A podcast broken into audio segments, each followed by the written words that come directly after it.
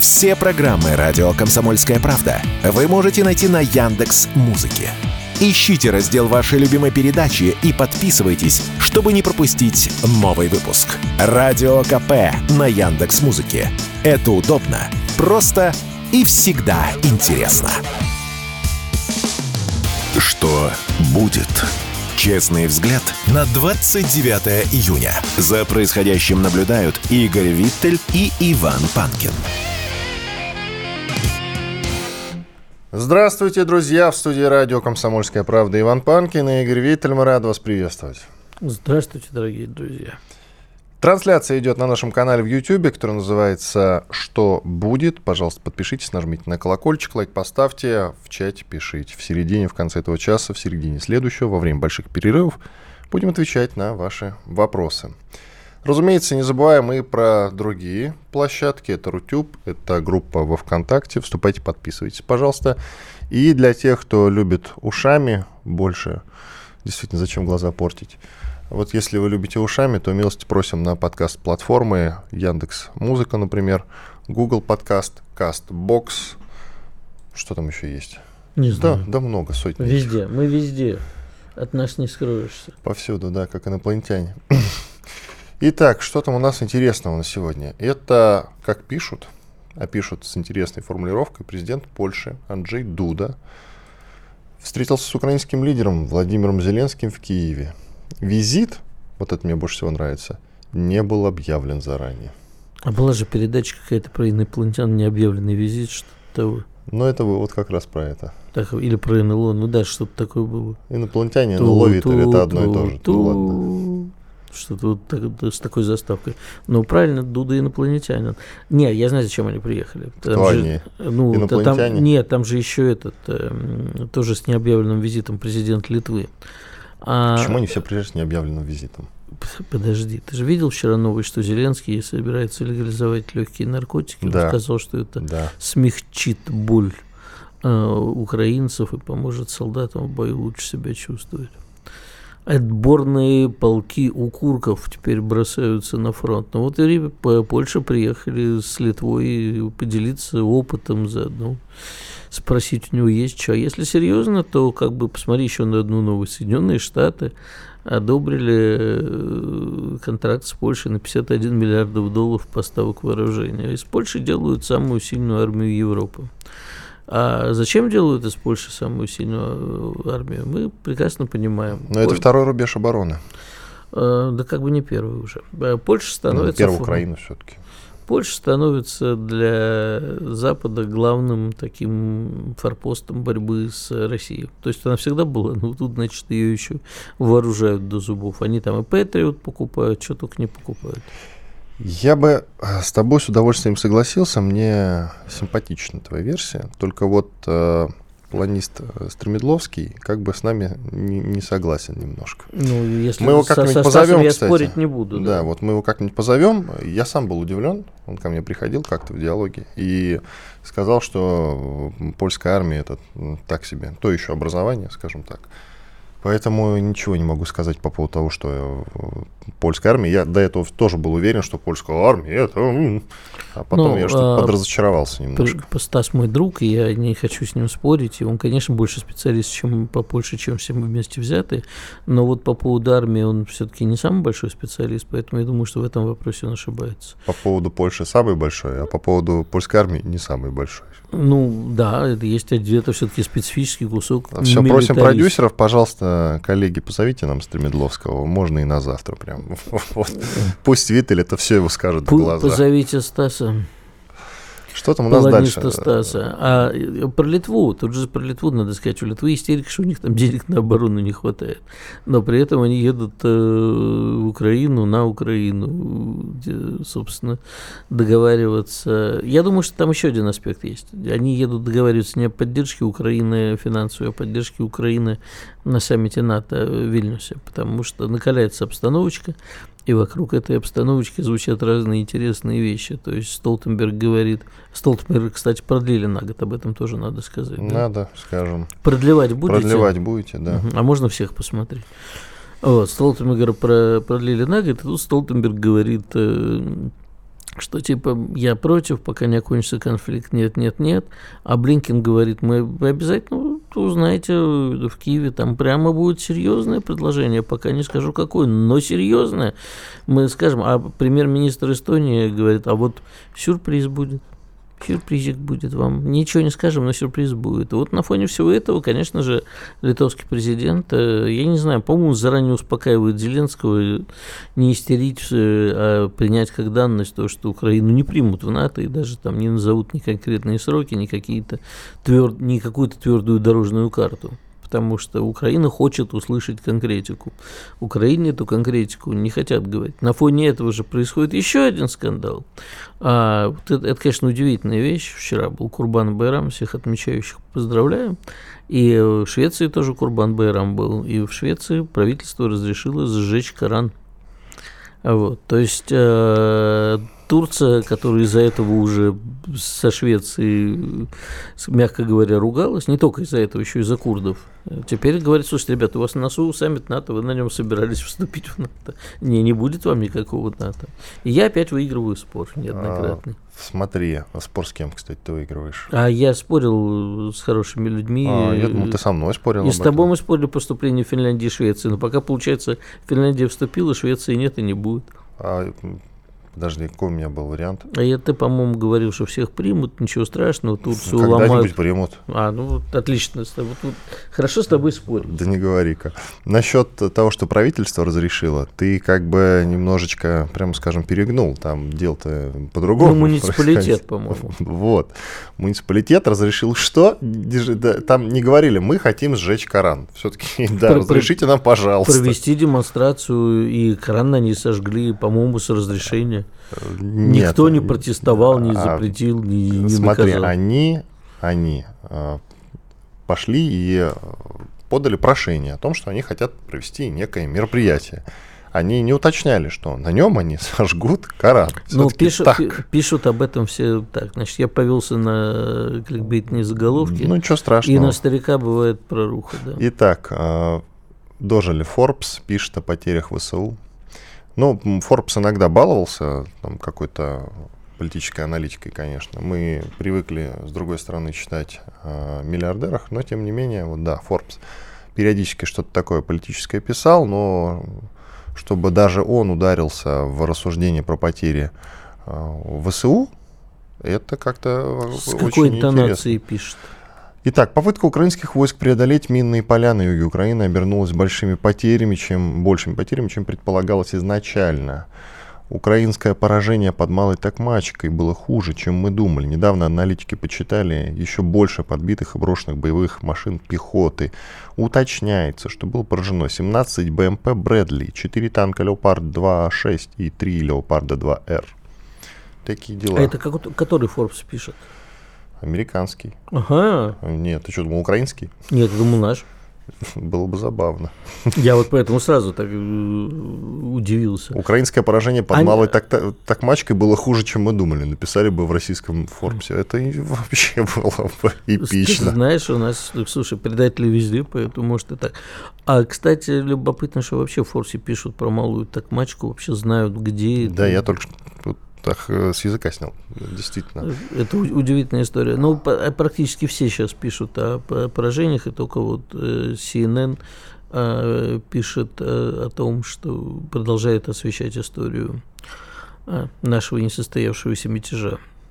Они теперь гадают, укрепится Россия после этого или нет. Остальные пишут, что да, наступление не удалось, э, прошло не так, как мы рассчитывали. Вот это вот, такая потрясающая откровенность. Не так, как мы рассчитывали. То есть откровенно признаются во вмешательстве, ничего не стесняются. А вот если с формулировками поиграться, то мятеж-то получается как мятеж состоявшийся. Э, да. Попытка госпереворота не состоявшаяся. А там а не было попытки. вполне себе. Секундочку, там не было попытки госпереворота. Он нигде не заявлял, что нужно там в отставку правительства или, не дай бог, президента. Он конкретно требовал две главы, а, а никакой попытки госпереворота не было. Там другие есть статьи уголовные. Поэтому, в принципе, что там как бы не относиться, но статью-то отменили правильно ему, потому что никакой попытки госпереворота не было. Mm, интересно. Нет, ну а где там были? Там не было даже таких требований.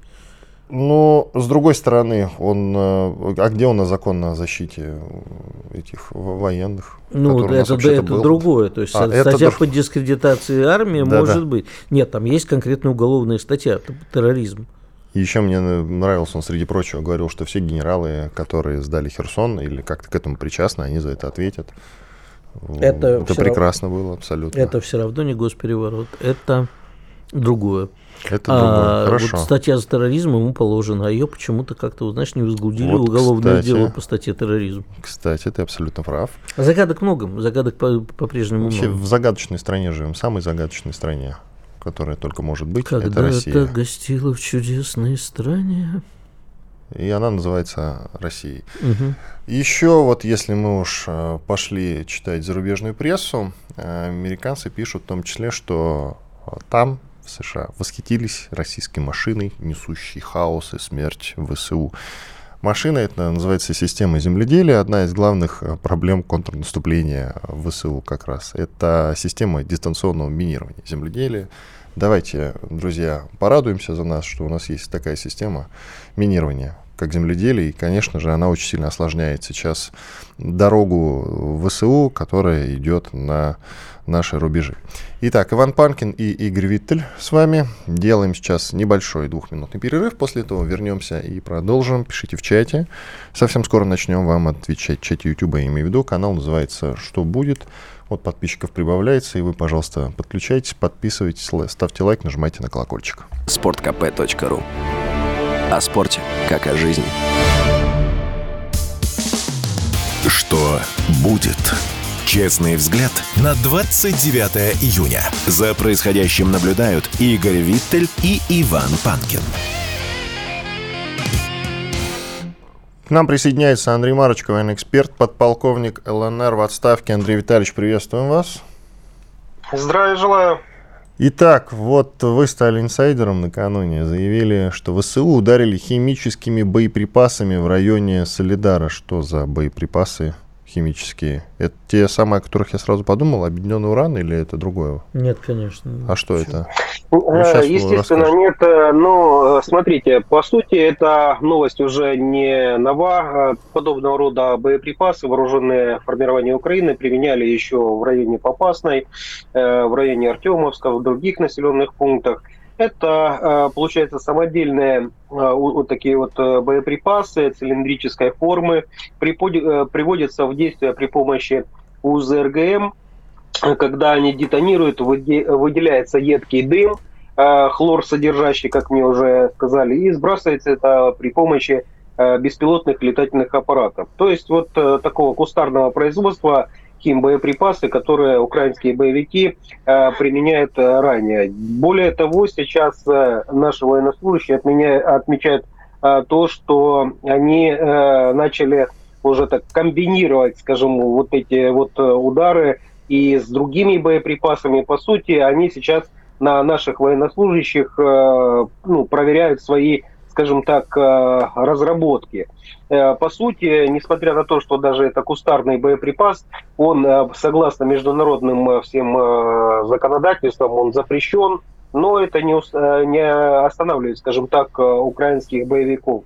Более того, хочу сказать, что ну, все мы прекрасно знаем, что в странах Запада заканчиваются, скажем так, уже боеприпасы, склады опустошаются с катастрофической скоростью, о чем мы неоднократно заявляли и политики, и военачальники западные. И я, допустим, не исключаю тот факт, что начнут поступать э, на линию боевого соприкосновения, в том числе и кассетные, химические боеприпасы, э, поскольку, скажем, воевать чем-то нужно, а то, что они запрещены, это абсолютно сейчас никого не волнует. А мы можем как-то поднять этот вопрос там, на Совете Безопасности ООН, например, о применении э, запрещенных боеприпасов?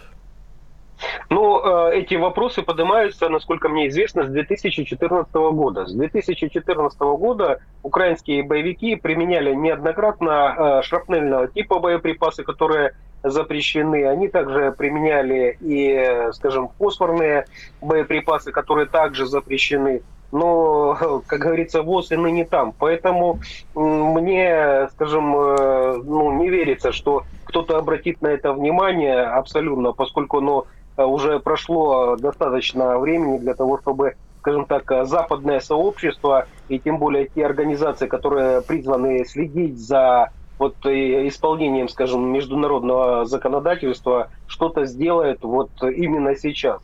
Так что мы будем э, сейчас, э, скажем, нивелировать э, все вот эти вот попытки украинских боевиков использовать химические боеприпасы, нанося как раз удары превентивные по тем местам, откуда взлетают эти беспилотники, где, возможно, находятся какие-то реактивы для изготовления этих боеприпасов. Ну, собственно говоря, все то, что делает сейчас свои ВКС и артиллерия.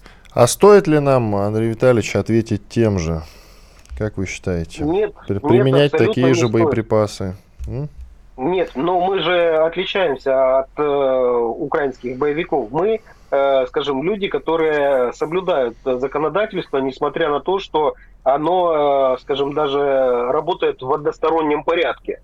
Э, если мы начнем э, уподобляться, скажем, украинским э, боевикам, то чем они, э, они, допустим, лучше или хуже нас. То есть здесь э, я категорически против э, применения подобного рода боеприпасов. Да, мы используем, скажем, оружие, но это оружие не запрещено. Допустим, наши РХБЗ войска работают очень эффективно. Я говорю сейчас а ТОС и Нандины, то есть санцепеки, э, которые буквально выжигают э, украинские позиции, и это действительно очень эффективное э, оружие. Но травить, как, извините, в Первую мировую войну бойцов каким-то ну, газом, это, это уже, мне кажется, чересчур. Что касается наступления ВСУ, вот вы, среди прочего, говорили о том, что они, ВСУшники, испытывают проблемы с логистикой из-за дождей на трех направлениях. Это Купинское, Краснолиманское и Донецкое направлений.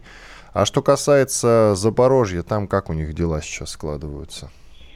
Ну, вы знаете, Запорожье это как бы не моя зона ответственности. Я могу сказать, что по нашей зоне ответственности действительно э, сейчас у них э, ну, большие трудности. У нас Э, буквально небесная канцелярия э, пошла против э, украинских войск. И вчера, и позавчера у нас шли буквально тропические дожди. Ни с того, ни с сего просто обрушилась стихия, затапливала абсолютно все вот болотистые, ну, такие низины, образовалась болотистая местность, и это все, естественно, очень пагубно сказывается на так называемом контрнаступлении украинских боевиков. Естественно, размытие грунтовых дорог не позволяет вовремя эвакуировать э, украинских боевиков с поля боя. Это э, как раз э, вызывает увеличение безвозвратных потерь, потому что тех, кого еще можно было спасти, они не довозят вовремя в какие-то лечебные э, заведения. Также и машины э, грузнут вот и с боеприпасами, ротационные мероприятия срываются. Э, я думаю, что подобная ситуация в принципе-то и на запорожском направлении, э, поскольку ну, условия по, по сути одинаковые. Если э, есть вот такие вот э, неблагоприятные погодные условия, они же вызывают, э, скажем, неблагоприятные условия для наступления украинских э, войск. Это прежде всего невозможность использования беспилотных летательных аппаратов, которые сейчас э, и корректируют огонь, и ведут э, разведку. Это и продвижение. А мы знаем, что у них в основном западная техника, которая, ну, скажем так, для наших грунтов не предназначена. Андрей, скажите, пожалуйста, каким словом вы можете сейчас охарактеризовать ситуацию с украинским контрнаступлением? Оно захлебнулось, оно продолжается, оно усиливается. Вы знаете, на некоторых участках местности я бы э, вот как раз и заявлял о том, что уже ощущается такая усталость э, украинских войск. То есть э, интенсивность обстрелов весьма снизилась, опять же, действия наступательного характера прекратились, но это не везде. У нас сейчас самые горячие участки – это Артемовское направление и район Кременной. Вот там э, действительно противник, невзирая даже ни на погодные условия, ни на то, что несет катастрофические потери, буквально прет, как тараканы со всех щелей на наши позиции. Наши э, ребята просто э, ну, 24 на 7 э, ведут огонь, артиллерийские орудия накалены до предела, и вместе с тем э, все равно это не останавливает, скажем так, попыток прорвать э, нашу линию обороны. Так что, может быть, на э, некоторых участках это наступление, так называемое контрнаступление, захлебнулось, но э, интенсивность боевых действий на некоторых участках не позволяет мне сказать, что вот именно оно в полном объеме захлебнулось, потому что попытки продолжаются, причем атаки на наши позиции, они в день бывают по три, по пять раз – и это вот уже на протяжении довольно-таки длительного времени. А они атакуют, э, у них тактика, я имею в виду, малыми группами по-прежнему или большие силы в бой бросают? Абсолютно разная тактика и стратегия. Они сейчас э, комбинируют это все. Сначала могут работать диверсионно-разведывательные группы, э, потом пускаются в ход малые маневренные группы для отвлечения внимания наших войск а потом уже идут и ротно-тактические группы, батальонно-тактические группы. Бывает просто малыми группами пытаются занять какой-то небольшой участок местности, создать там э, плацдарм и дальше э, развивать успех. То есть э, здесь нельзя однозначно говорить, какую они сейчас э, применяют тактику и стратегию, потому что все то, что они применяли ранее и э, привело к кратковременным, скажем так, успехам, оно сейчас, э, по сути, уже неэффективно. Э, и это, причем отмечаем э, не только мы, но уже и западные военные эксперты говорят, что э, те натовские, скажем, ну, постулаты, которые они использовали уже, по сути, можно выбросить в топку, поскольку российская армия, как, опять же, цитата, научились воевать. Вы знаете, что меня немного смущает? Вот, допустим, канцлер Германии Шольц заявил, что Украина э, подготовилась к контрнаступлению, причем, как он сам утверждает, тщательно. Если брать цитату, даже если пока не произошло большого прорыва, многое говорит о том, что она целенаправленно ищет возможность сместить линию фронта.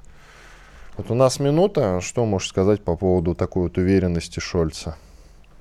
Ну, вы знаете, в его э, словах есть истина. Действительно, не надо заниматься шапкозакидательством. Украинские боевики действительно очень хорошо подготовились. Но вот провал э, на линии фронта связан не с тем, что они плохо подготовились, а как раз с героизмом э, наших военнослужащих. Потому что никто не ожидал, что наши бойцы смогут малыми силами, скажем, сдерживать такой натиск противника. Так что здесь нужно учитывать тот факт, что не э, плохие бойцы с той стороны, а хорошие с нашей. Спасибо. Андрей Марочек, военный эксперт, подполковник ЛНР в отставке. Мы уходим на большой перерыв. Через 4 минуты вернемся и продолжим. Радио «Комсомольская правда». Срочно о важном. Что будет? Честный взгляд на 29 июня. За происходящим наблюдают Игорь Виттель и Иван Панкин. Продолжаем наш эфир. Иван Панкин и Игорь Виттель с вами. Я напоминаю, что в YouTube идет прямая видеотрансляция на нашем канале, который называется «Что будет?». С вас лайк, подписка и на колокольчик нажмите, пожалуйста, в чате. Пишите в конце этого часа, в середине следующего. Будем отвечать на ваши вопросы. Если любите ушами, милости просим на подкаст-платформы. Вот мне тут говорят, что не надо рекламировать Яндекс Музыку, но я, с вашего позволения, все-таки буду рекламировать. Что-то же отечественное надо рекламировать, правда ведь? Не только западное. Ну, так себе, между прочим, отечественное. Ну, ладно, есть доля истины в твоих словах. Приглашаем к разговору Алексея Борзенко, военного журналиста. Алексей Сергеевич, приветствуем вас. Доброе утро. Так, ну давайте по порядку. Столтенберг тут останется еще на один год генсеком Альянса. Уже второй раз его пытаются сослать, а он все не уходит. Ну или если по-другому, то его оставляют. За какие заслуги, как считаете? Что он хорошего сделал? Ведь много писали, кстати, о том, что он по-хорошему прошляпил э, российское, э, российскую спецоперацию на Украине. Но, тем не менее, его второй год уже сохраняют. Как считаете, чем это связано? Ну, я думаю, что его оставляют за антироссийское, такие, за антироссийские высказывания, за то, что он враг России. И, в принципе, понимаете, как эм, на переправе коней не меняют, а ситуация на Украине пока не разрешилась. И, в общем-то, если говорить в целом, то она-то сейчас на распутье. Понимаете, э, делалась, делалась ставка на то, что вот чем больше, больше, больше оружия закинуть на Украину, тем больше шансов, что они победят. И вот забрасывали, забрасывали это оружие. А потом стало выясняться то, что оружие это не ключевой фактор э, в вот этом боестолкновении. Ведь огромное количество всего этого западного оружия, оно фактически уничтожено. Причем в огромных количествах. Там М777 гаубица. Там вообще не сосчитать, по-моему, больше, за, больше сотни. Эти немецкие леопарды, по последней вот информации, которая поступает из Турции, как ни странно, выясняется, что из 60-40 э, уже уничтожено. Это очень много. И Запад сейчас, вот НАТО, да, они стоят вот перед нерешенным вопросом, что делать дальше. Потому что вся эта политика заваливания Украины деньгами, заваливания Украины новым вооружением, вот уперлась в эту стенку, что не дает это тех результатов, которых они ожидали.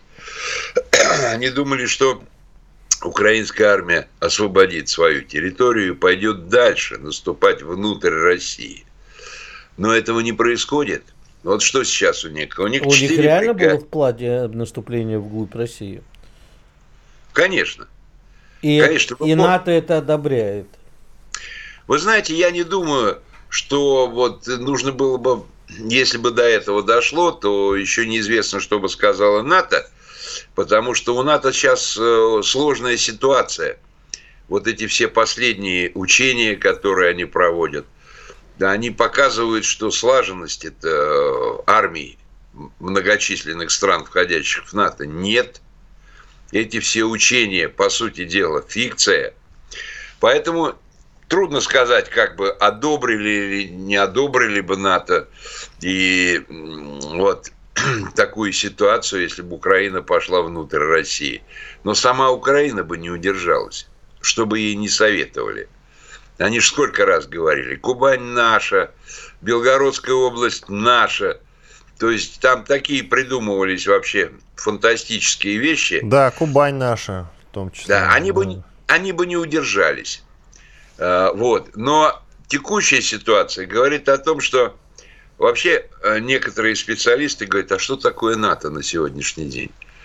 Ну вот ядерное оружие, но оно в руках американцев, а все остальное это что это? И вот смотрите, с F-16 ведь во что уперлись? Почему не дают? А дело в том, что эти самолеты нужно держать на аэродромах сопредельных стран. В противном случае мы эти F-16 все уничтожим в труху на аэродромах Украины. Для нас это не проблема. А держать их на аэродромах Польши, скажем, это уже казус Белли. И тут уже мы будем иметь полное право бомбить эти самолеты на территории Польши, например. И НАТО очень не хочет ввязываться в эту войну. Да, они готовы гипотетически там помогать оружием, идут добровольцы. Вот, вот недавно э, идут наемники, вот недавний удар там по кафе в Краматорске. Это же классическая операция. Какое количество там Э, высших офицеров ВСУ погибло и инструкторов из западных стран. Это сейчас только начнет вскрываться, это все через день, два, три. Мы начнем получать информацию, кто же там погиб в этом кафе. Э, вот. То есть мы, как э, образно говоря, да, сечем поляну, как теперь говорит молодежь. А на самом деле держим все под контролем, мы понимаем, что, что зачем идет. И вот э, надо понимать, что вот эта Суровикинская оборона, которая показала все свои положительные э, результаты, потому что мы, мы же держим линию обороны. И что происходит? Мы перемалываем, перемалываем, перемалываем. Вот. Но за всем этим вот четыре бригады, пока вот мы знаем, что стоят подтянуты к линии обороны, значит, эти четыре бригады пойдут, свеженькие. Э, многие прошли обучение в Англии, в Германии, в Польше. Вот четыре бригады. Сколько там по количеству? Ну, бригада 2500 обычного состава, ну, может быть, 3, ну, там 1012, скажем, со вспомогательными, стоят. Вот, то есть вот мы должны будем как бы... Ну, вообще надо э, понимать, что там идут сейчас очень интенсивные бои. Очень интенсивные. Огромное количество боеприпасов, как было в свое время в сентябре прошлого года. Когда там доходили до какого-то астрономического числа выпущенных снарядов. И здесь сейчас происходит то же самое. Наша армия держит линию обороны.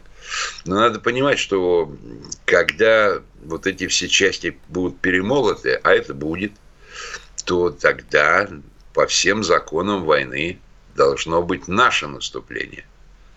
И я не исключаю... Но не раньше, я правильно понимаю? Да, не раньше.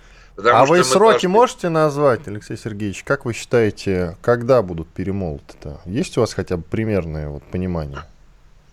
Вы знаете, ну, я скажу свою только точку зрения, которая может не соответствовать ни, ни с какими там аналитиками или прочими. Я просто смотрю за ходом развития событий.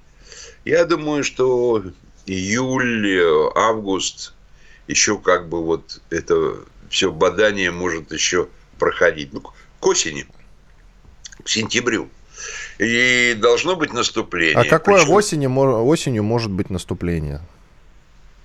А в чем проблема? Ну, в том, что слякоть будет, как минимум.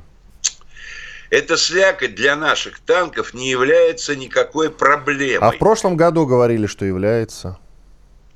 Ну, кто говорил? Да военные Ну, эксперты. смотрите, для, для этих э, тяжелых э, немецких танков для леопардов. Да, эти 70 тонн, когда они ползут по грязи, да, вот они встали, они там пригорок, он пригорок перейти не может, этот танк. Это 70 тонн.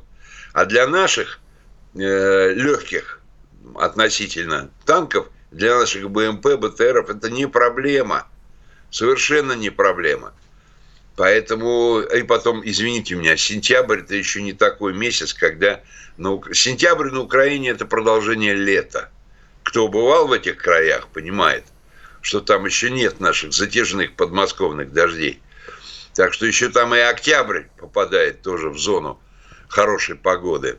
Вот. Но вот это наступление, конечно, о нем еще рано говорить, но мы прекрасно понимаем, что здесь э, вот, смотрите, ну, в первую очередь, конечно, Харьков, да, э, потому что, нет, самое, в первую очередь мы должны, конечно, освободить Авдеевку, освободить вот эту линию Донбасской дуги, которая вот как заноза в сердце Донбасса, да, эти все обстрелы артиллерийские, которые не прекращаются. И здесь ПВО ничем не поможет, потому что снаряды сбивать нельзя – вот отогнать их еще на 20-25 километров дальше туда, вглубь. Но это сложно, потому что там дальше начинается просто голые степи. И они прекрасно знают, что если они отойдут, отступят туда э, на 15-20 километров, значит, их погонят еще на сотню до, до Днепра. И там, ну, это Махновские степи, там авиация может работать в легкую без всяких проблем и сжигать любые колонны, потому что эти колонны до Днепра не дойдут. Потому что следующая линия обороны у них будет, это Запорожье, которое они уже превратили, город Запорожье, который они уже превратили в мощную крепость. Почему крепость? Потому что там а, несколько серьезных а, сталелитейных заводов, а, по, по сравнению с которыми Азов Сталь это вообще это пустяк. Маленький. Радио «Комсомольская правда». Мы быстрее телеграм-каналов. что будет. Честный взгляд на 29 июня. За происходящим наблюдают Игорь Виттель и Иван Панкин. Панкин Виттель и Алексей Борзенко, известный военный журналист. Мы продолжаем. Алексей Сергеевич, а скажите, пожалуйста, ну вот сейчас кончится у них оружие, разобьем мы эту западную, леопардов и прочее. А поставить что-то еще, потом и это разобьем. А дальше-то что? У, у Европы и США есть новое оружие, которое они там, сколько я понимаю, у европейских стран свои программы вооружения, старье отдали, новое наоборот закупили. Больше ничего отдавать не хотят. А чем будут снабжать Украину-то? И будут ли? Вы знаете, я думаю, что в конечной точке вот этой всей эпопеи снабжение оружием прекратится. Ну, потому что все упирается во, во что? Ядерное оружие не даст никто, а термобарическое оружие ну, оно у нас очень сильно развито. Э, аналоги западные я не думаю, что будут давать Украине. Поэтому все упрется в то. Вообще, я думаю, что вот вся эта ситуация, вот посмотрите, какое большое количество пленных в последние две недели. Произошел какой-то странный слом психологический. Сдаются уже целыми отделениями переходят на нашу сторону, вот перебегает, наши уже их не расстреливают, когда они видят, что встают в полный рост, бросают оружие и бегут к нам.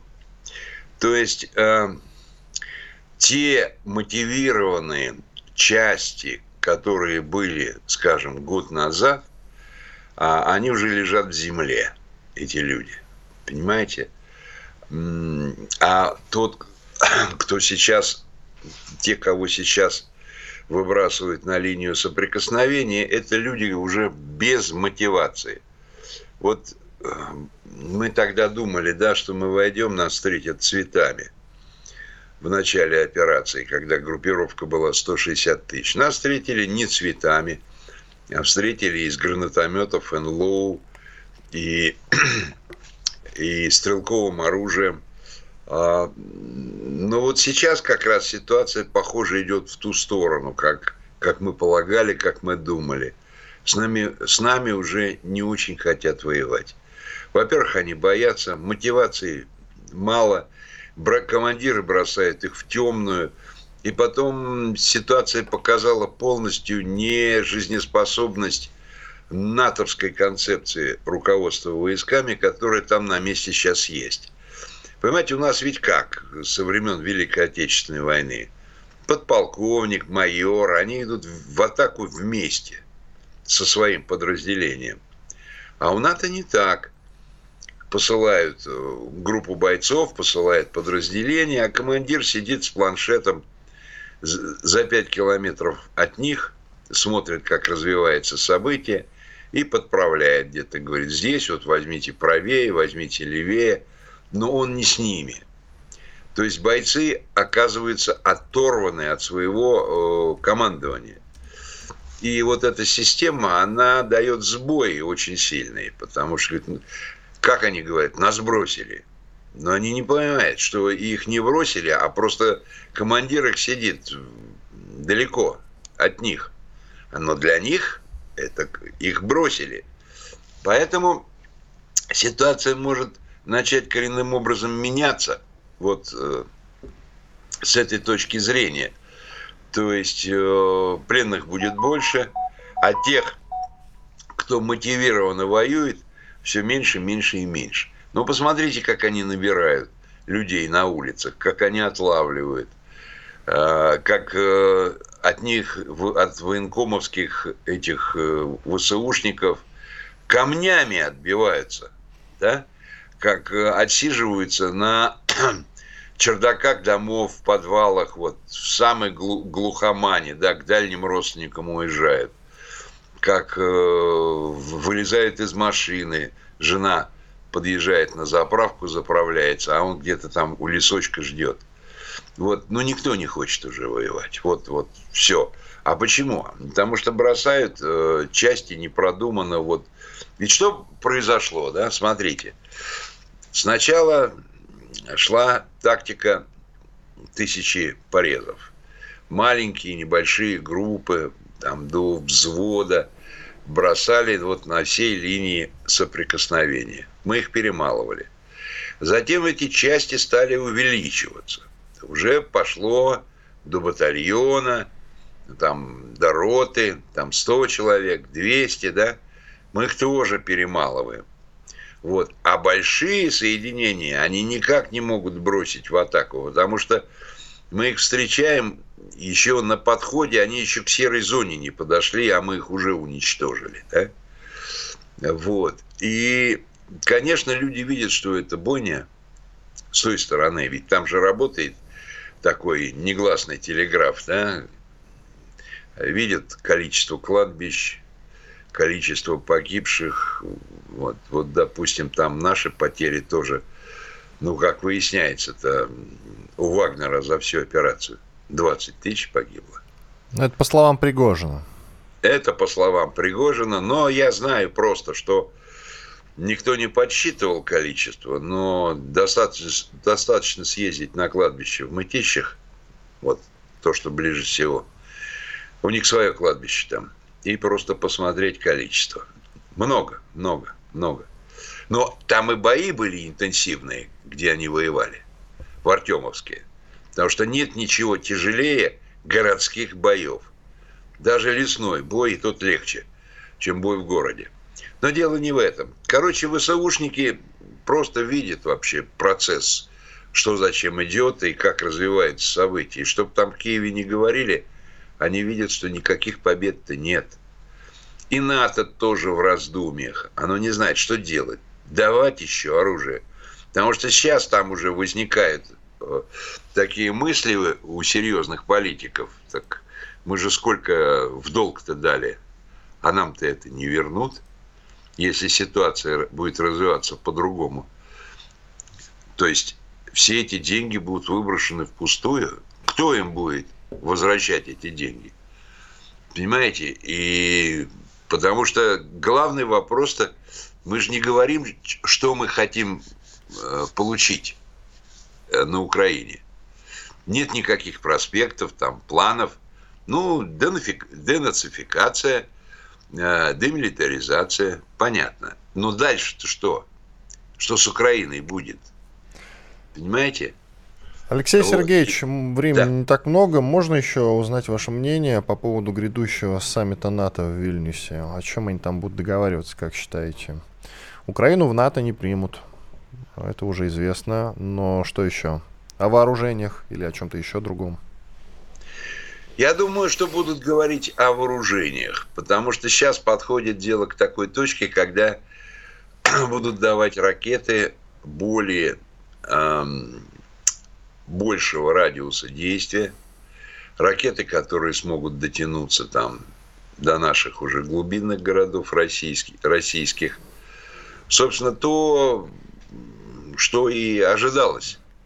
Потому что, ну, особенно британцы, британцы могут дать у них особый взгляд на вещи. Если вы заметили, что самое такое оружие э, неприятное для нас, им дают именно британцы. Вот, будут говорить о возможности передачи F-16, но, конечно, они их не передадут, потому что а, к этим а, F-16 должны быть в комплекте западные летчики. Украинцы не смогут на них воевать, украинские летчики. Это, это уже понятно, это все понимают. А, а зачем с... же их сейчас обучают в таком количестве? А это, знаете, такое вот как бы ширма такая, чтобы сказать, что все-таки летают украинцы. Ну, достаточно сбить парочку F-16, и, которые будут вблизи нашей серой зоны или нашей территории, взять пару западных летчиков, чтобы это все в плен, чтобы вся эта пелена тумана закончилась. Дело в том, так... что терять летчиков-то никто не собирается. Я имею в виду летчик ценный ресурс. И Запад вряд ли будет летчиков-то отправлять. Вы знаете, если дадут э, самолеты, то дадут и летчиков. Самолет, Здесь... э, самолет это дорого, безусловно, но его можно сделать. А летчика это куда более проблематичный процесс, на самом деле, с летчиками-то. Ну, а как Африка берет себе летчиков европейских, когда закупает самолет? Вы думаете, что африканцы летают? Ничего подобного. Но там нет, они не сталкиваются с таким мощным ПВО, как у России. Понимаете, вот в чем проблема. Естественно. Наше ПВО на сегодняшний день лучшее. Ну вот, вот. Я о том и говорю. Поэтому одно дело в Африке летать, а другое дело летать в сторону России. Ну, захотят, найдут. Все зависит от того, сколько платить будут. Наемники есть всегда и везде по всему миру. Все зависит, сколько будут платить. Спасибо большое. Алексей Борзенко, военный журналист, был с нами. Так, у нас э, около минутки, да даже меньше осталось до конца этой части. Швецию в НАТО все-таки, Игорь, давай мы с тобой подытожим. Швецию не в НАТО, примут. и ты это ты прекрасно понимаешь, не примут до определенного момента. Пройдет э, полгода, год и примут. И Швеция тоже вступит в НАТО. Может быть, не сейчас, но потом. Это так или иначе произойдет. То есть это просто вот э, вопрос времени. Иван Панкин, Игорь Виттель. Уходим на большой перерыв. Сейчас будем отвечать на ваши вопросы в YouTube. Пишите, пожалуйста. Все, отдыхаем. А, четыре минутки. Комсомольская правда. Радио, которое не оставит вас равнодушным.